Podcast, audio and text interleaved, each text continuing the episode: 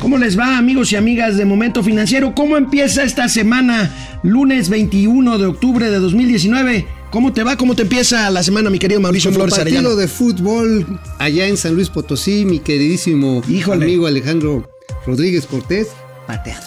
Pateadón. Y repateado. Buena semana para todos. Esto es Momento Financiero. El espacio en el que todos podemos hablar. balanza comercial, Inflación, evaluación, tasas de interés, momento financiero, el análisis económico más claro, objetivo y divertido de Internet. sin tanto choro. Sí, Y como les gusta, peladito y a la boca. ¡Órale! ¡Vamos, réjete bien! Momento Financiero. Durante todo el fin de semana y también el día de hoy ha habido y sigue habiendo discusión en torno al operativo, a lo que pasó en Culiacán el jueves pasado, pues amigo. Eh, hay que ver pues, las diferentes reacciones, que si el presidente López Obrador y el Gabinete de Seguridad tomaron una decisión adecuada para evitar un derramamiento de sangre o que si fue una vergüenza haber entregado al hijo del Chapo Guzmán. Eh, la prensa internacional lo comentó ampliamente. Amigo, es el debate que hay ahorita y bueno, pues sus implicaciones a nivel económico. Bueno, pues ahí el Fondo Monetario Internacional, para que vean que sí tiene que ver con los temas económicos que nos incumben aquí en este momento financiero, Fondo Monetario Internacional ya salió a alertar que parte de los pues ahora sí que de las piedrotas en el zapato que tenemos para crecimiento está la inseguridad, el crecimiento de la delincuencia. Amigo, hay que recordar que este apunta a ser el año más violento de nuestra historia moderna. Ya van más de 25 mil muertos. Y por supuesto, los asaltos, los secuestros, las extorsiones. Y mira, hay que decirlo, el cartel de Sinaloa, digo, no es por justificarlo, pero es, digamos, de los menos hostiles contra la población civil. Así es. Conste, o sea, Es- no cobran derecho de piso. Esta mañana el sistema de información de seguridad pública ya acerca a 30 mil el número de muertos en lo que va Bueno. de este sexenio y esto tiene consecuencias económicas. Pero bueno, el presidente López Obrador estuvo toda la el fin de semana en Oaxaca. eh, se fue a Oaxaca desde hecho, de, de hecho desde el mismo jueves que pasó lo de Culiacán. Con el bastón de mando. Y esto fue lo que dijo en Oaxaca el presidente de la República ayer domingo. Acabamos de tomar una decisión muy difícil, pero muy humana. En el conflicto en Culiacán, Sinaloa, decidimos primero la vida de los seres humanos, no a la violencia.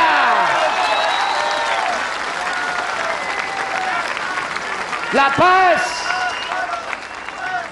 la tranquilidad, no la discordia, no el odio, no la violencia, la hermandad, el amor al prójimo. Esa es la filosofía, esa es la doctrina de este gobierno. No nos importa que los conservadores, los autoritarios, quieran que se gobierne de otra manera. Ya ellos lo hicieron y no dio resultados. Al contrario, enlutaron a México, convirtieron a México en un cementerio. Esa estrategia de querer apagar el fuego con el fuego, de enfrentar la violencia con la violencia, nunca más. Oye, pues para hablar de amor y concordia, pues como que lo hace muy enojado, ¿no? Es Sí, cuando estaba llegas- exaltado. Es como cuando llegas a tu casa en la noche así con unos alcoholes y tu mujer te dice, ¿cómo te quiero, perro desgraciado?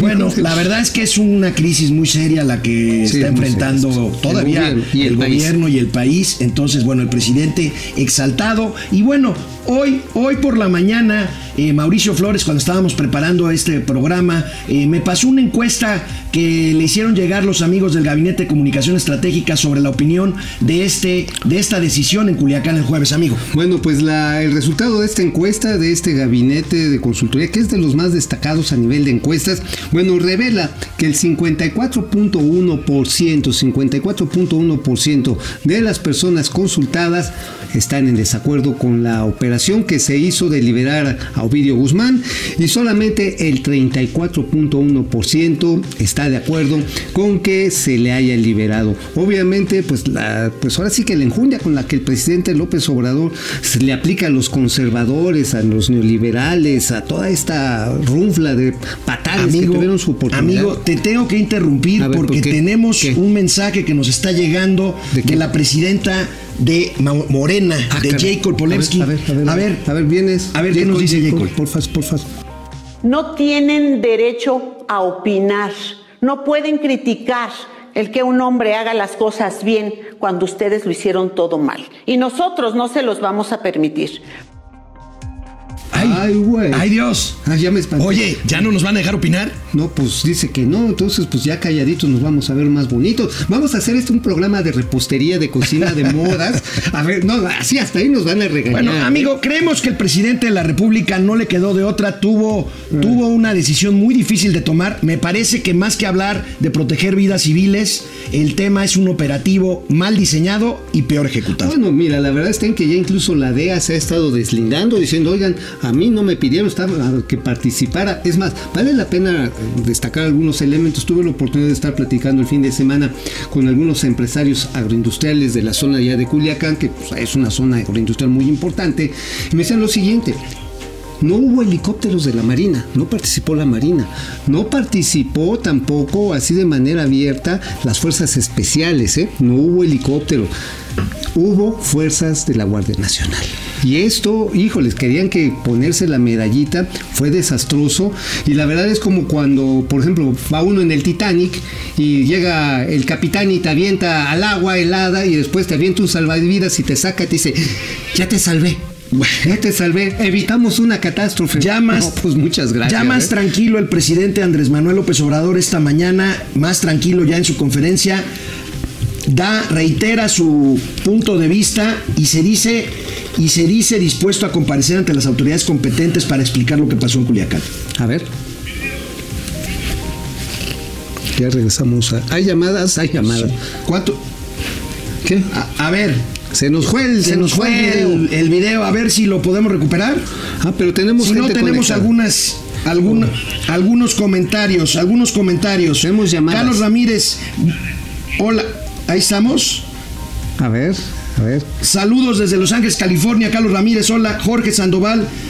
Todo esto de Ovidio, Ovidio, el hijo del Chapo Guzmán, fue por un requisito de Estados Unidos para firmar el TEMEC. Es cierto, mm, no podemos confirmar que fuera un requisito sine qua non, pero sin duda tiene que ver con En la aprobación del, del, del TEMEC. TEMEC. Sí, Estados Unidos está participando fuertísimamente en la toma de decisiones nacionales. Carlos Aceves, o sea que se, o sea que se puede estar peor económicamente después de lo del jueves. Eh, yo creo que esto abona la incertidumbre que ya de por A la sí hay. inseguridad. Y si no se firme el TEMEC porque los gringos digan, a ver, la inseguridad todavía está, pues entonces perdemos una oportunidad para recuperar la licaída, la licaída economía mexicana. Bueno, pero bueno, ahorita regresamos a ver Vamos qué dijo el corte. presidente. Vamos un corte rapidito, ahorita regresamos.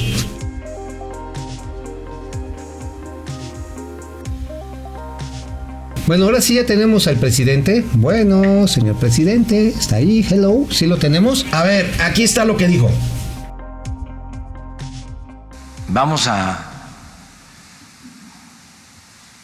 fundamentar el por qué se actúa de esta manera, de esta forma, y estoy dispuesto a comparecer, porque se dio a conocer que van a presentar o ya presentaron una denuncia en contra mía los eh, dirigentes del PAN los que son partidarios del uso de la fuerza, los que con su estrategia convirtieron al país en un cementerio. Entonces, sí me gustaría ir a comparecer ante la autoridad, sí lo solicita la autoridad competente para ir a dar eh, a conocer, para exponer mis razones del por qué no a la violencia. Oye, pues qué grueso anda Felipe Calderón, ¿eh? O sea, se fue hace en el 2006. Casi ocho años. Y todavía sigue gobernando, o sea, o sea, mis respetos para Felipe Calderón, el que, comandante Borolas, como le dicen Bueno. los Amlovers, porque en lo que va de ese sexenio sí es culpa de, de estos anteriores gober- este, gobiernos. los 10 anteriores, meses, casi 30 mil muertos. Casi 30 mil muertos. Bueno, en términos, pegando. en términos económicos, esto a lo que abona es a, la- abona es a la incertidumbre. Incertidumbre para el TEMEC, por ejemplo. Eh, dudo que ahorita en Estados Unidos se pongan a discutir otra vez lo del TEMEC después de lo que pasó. Y otra cosa, hoy hay elecciones en Canadá. Hoy hubo elecciones en Canadá. ¿Y cómo quedó? Y todavía no lo sabemos, todavía es este Muy temprano, Muy ¿verdad? temprano, pero eh, Trudeau. Trudeau no la tiene todo consigo y Trudeau pues es uno de los impulsores del TEMEC, del nuevo Tratado de Libre Comercio que es necesario para impulsar la alicaída economía mexicana. Y hablando de esto, el secretario de Hacienda y Crédito Público estuvo el fin de semana en Washington en las reuniones de otoño del Fondo Monetario Internacional y del Banco Mundial. Hizo una explicación de lo que ya hemos venido diciendo aquí en Momento Financiero, la desaceleración mundial. Hace un resumen el secretario Herrera sobre la condición del mundo en materia ver. económica. Veamos. Vean, vea, vea. Hubo tres temas extraordinariamente importantes que fueron la constante de las discusiones en esto. El primero, y voy a usar lo más cercano a los términos específicos que se usaron, se está hablando de una desaceleración sincronizada de la economía en el mundo. ¿No? Eh, en la reunión del G20, lo que se dijo es que hubo una, revisión a la baja en 18 de las 19 economías del G20, y esto, permítame aclarar, aunque el G20 es un grupo de 20, en realidad nada más son 19 países, el 20 es la Unión Europea. En, 19, en 18 de las 19 economías, los pronósticos que se habían al inicio de crecimiento fueron revisados a la baja, y eso es a lo que se refiere en que hay una desaceleración global y hay una desaceleración sincronizada. Eh, la única constante es que hay incertidumbre incertidumbre. Bueno, pues así, ahora sí que aquí Doña Austeridad Republicana no nos va a dejar en- no, no nos va a dejar engañarlos porque resulta que el pronóstico de crecimiento y con, sobre el cual se está formulando el presupuesto de ingresos y egresos de la Federación por la parte de la Secretaría de Hacienda apuesta a un crecimiento de entre 1.5 y 2.5% para el año que viene. Ahora que el secretario Herrera está diciendo pues que hay una desaceleración sincronizada, o sea, como cuando bailas payaso de rodeo, ¿no? Mira, Ajá. necesitaríamos Híjoles. estar, a estar creciendo este año un poquito arriba del 1,5% No, y vamos pues. a crecer 0%. Entonces, Bueno, no se ve. negativo, Alejandro. No se ve. Alejandro, a ver, Trato de no ser con- realista. ¿No confías en el buen fin? eh, ah, el buen fin va a ¿No reactivar confías- la economía. Nos no, va, no, no confías en Santa Claus. Oye, nos va a regañar J. Cole, ¿eh? No, no, espérate. Porque además, ahora sí ya se puso la cosa ruda y el regaño para los malosos va a ser con los santos reyes, ¿eh? Entonces, aguas, aguas ahí Bueno, sí. miren, para paliar o para este para, para tratar de, de Suavizar, prevenir, suavizar, suavizar esto, hay una cosa que se llama la línea de crédito flexible que ya hemos eh, platicado ¿Qué es aquí. una línea de es crédito una línea de crédito de, no- de algo así como 70 mil millones de dólares que tiene- 75 mil. que tiene México con el Fondo Monetario Internacional, que es un seguro para catástrofe, ¿no? Por si lo necesitamos. El secretario se refirió también a esta línea de crédito flexible en la reunión precisamente del Fondo Monetario Internacional en Washington el fin de semana. Esta línea de crédito flexible que es un resultado de la, de la del, proceso de normalización después de la, de la crisis financiera de la gran recesión de 2008-2009 eh, teníamos que seguir operando en una salida ordenada como se había acordado. ¿Qué quiere decir una salida ordenada? Quiere decir que vamos a seguir tratando de operarla en acuerdos de dos años con una revisión de medio término y que va disminuyendo de manera paulatina los montos asociados a ella. La línea de crédito flexible es una línea de crédito muy, muy importante, la cual no pensamos usar nunca. Es como un chaleco contra balas o pueden pensarlo como un seguro contra robo de automóviles. Es importante que esté ahí, pero a nadie le gusta que le roben su automóvil. Bueno, en, en estas mismas reuniones del Fondo Monetario Internacional y del Banco Mundial, se reconoció al Banco de México y a su gobernador Alejandro Díaz de León. Hay una medición que hace eh, el Global Finance y el Banco de México se, hace acreedor al grado A, que es el máximo grado eh, disponible, que reporta el desempeño de 94 bancos centrales del mundo, considerando pues el manejo de la inflación y la política monetaria de tasas de interés. Pues una buena noticia. Felicidades al gobernador Alejandro Díaz de León. Pues bueno, mientras lo deje, ¿no? Porque este, hay que recordar que ha habido mucha presiones por parte del gobierno central, diciéndole, baja las tasas de interés, baja las tasas de interés, y lo van a seguir presionando. Vamos a ver hasta dónde aguanta el señor, hasta dónde le sale el oleón al señor Díaz. Amigo, revisemos rápidamente Las llamadas. eh, eh, las llamadas. eh, no son conexiones, llamadas. son conexiones. Conexiones Estamos- aquí. como Jacobo Zabludowski. Eh, a ver. Chema Larios, ¿cómo dijo nuestro flamante hoy en la mañanera? Me imagino, como lo dijo el- nuestro flamante presidente, nos hicieron lo que el viento a Juárez. Pues este, o se la hicimos a ellos, ¿no? Digo, ¿Cuál es ese partido ese que dice el presidente que se llama PAN?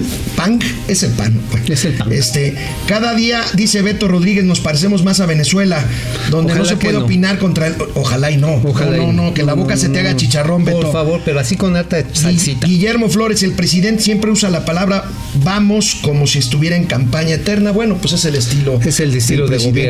Igual lo hizo Vicente Fox, ¿eh? Igual lo hizo Vicente Fox. Eh, Fernando Jonapá, me queda claro que el ejército es la máxima institución de nuestro querido México, sin duda, y un reconocimiento a las Fuerzas Armadas Que se- y a los soldados y que se la rifan. Y a sus familias, eh, que se Rubén Meneses, el presidente fue sometido a una buena prueba de estrés y manejo de crisis. Su decisión de dar paso atrás con el liberal hijo del Chapo lo dejó extremadamente expuesto. Mucho. Estoy de acuerdo. Mucho. Bueno, us- ustedes estarán de acuerdo con la línea de crédito, pues solamente si es necesario. Pero vamos a una pausa y regresamos. Ahorita seguimos con materia fiscal. Revisemos, amigos, rápidamente. Hay un resumen muy bueno que nuestro periódico hermano, el, el Economista, está haciendo sobre las medidas que se tomaron en la ley de ingreso y en la miscelánea fiscal. Hay mucha letra chiquita, ¿eh? Hay mucha letra, Letra chiquita, chiquita, pero vamos a revisemos rápidamente. Ahí lo tienes, amigo. Ahí va, miren. Por un lado ya 6.1 billones de varos. El incremento será vía derechos sobre agua, productos del campo y la eliminación del estímulo fiscal al diésel en transporte. Esto sí va a ser un relajo, ¿eh? Ahí sí. Ya ustedes váyanse preparando para las protestas de agricultores y de transportistas. Bueno, se van a regularizar. Ahí les va. 18 millones de autos chocolate. O sea, va a ser un importadero de estos coches chatarra que. Oye, esto es de las malas noticias, ¿no? Es una Este- muy mala noticia. Ya lleva 15 meses a la baja la venta de autos nuevos, pues con esto se va a caer. Los punto. autos chocolate, recuerden, son los autos ilegales que ingresan sobre todo por el norte del país, Bueno, en la entran zona en el norte fronteriza. del país. Sí, bueno, son vehículos que no tienen ni condiciones físico-mecánicas. Ya después abundaremos en este tema. Bueno, se va a dar un estímulo a las pequeñas librerías que tengan facturación hasta de 5 millones de pesos. Y bueno, finalmente se les va a hacer condonaciones, ahí sí son condonaciones, o sea, con condón, o sea, con perdón, a los deudores de la Comisión Federal de Electricidad. Una cosa interesante, este asunto de que obligaran a los contadores públicos a revelar al SAT sus estrategias fiscales con sus clientes, parece que se limitaron, ¿no? Esto es una buena noticia. Sí, sí, se limitaron, pero de todas maneras, este, pues van a tener que, que establecer la información sobre la planeación fiscal. Son 14 esquemas que están permitidos, con lo cual se le deben de notificar al fisco. Y bueno, esto es una buena noticia también, la eliminación del comité de expertos, el cual, bueno, iban a decidir si iba a haber legalidad en la planeación o no fiscal. Híjoles, Ya iba a más burocracia ya no, ¿no? Era, una- era Iba a ser un tribunal sumario, ¿no? un tribunal sumario, así. Y bueno, además aprobaron cobrar el IVA a las transacciones en plataformas digitales. Eso era, estaba cantado. Pero bueno, ya va a ser más pequeño. Eso estaba cantado, van- ¿no? Pero va a ser más pequeño. Les bueno, por, lo menos no los amenazaron con cortarles el- la corriente, No, no. bajarles el switch pues eso era en, caso de, en caso de, de una falta. Y tendrán un año para establecer los criterios. Ah, ahora, otra cosa que quedó en la letra chiquita, ¿eh?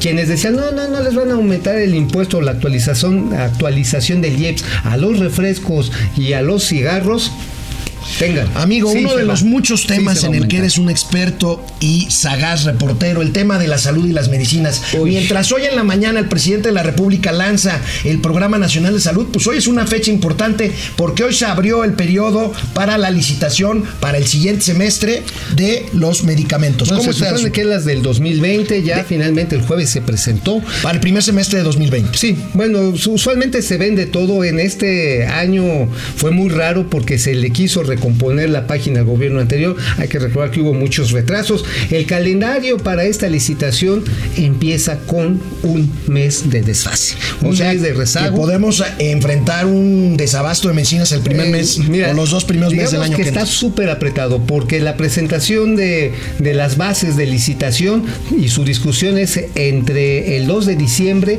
y la presentación de ofertas y la discusión de, de dudas y preguntas y todo lo que se hace ahí en la consulta que traen los proveedores se es el 6 de diciembre. Se tiene que estar presentando ofertas económicas el 13 de diciembre y el 18 de diciembre, imagínate, ya en vacaciones dar el fallo. O sea, hay muy pocos días. Si en algún momento se llega a complicar porque haya preguntas demasiadas o haya simplemente pues algún problema en la recepción de las ofertas, esto se va a ir brincando y nos puede alcanzar el 24 de diciembre, Hay- si no es que el primero de enero. Hay ¿eh? un esquemita ahí eh, que explica más o menos el concepto que tiene la oficial mayor de Hacienda para, para este proceso, amigo. ¿Por qué no nos lo explicas rápidamente? Parece que tienen ya la idea y el- por lo menos ya este año, pues los errores que cometieron los pueden corregir. Pues sí, mira, cuando menos hay algo, algo interesante, lo que le llamaban eh, ahora sí que el catálogo,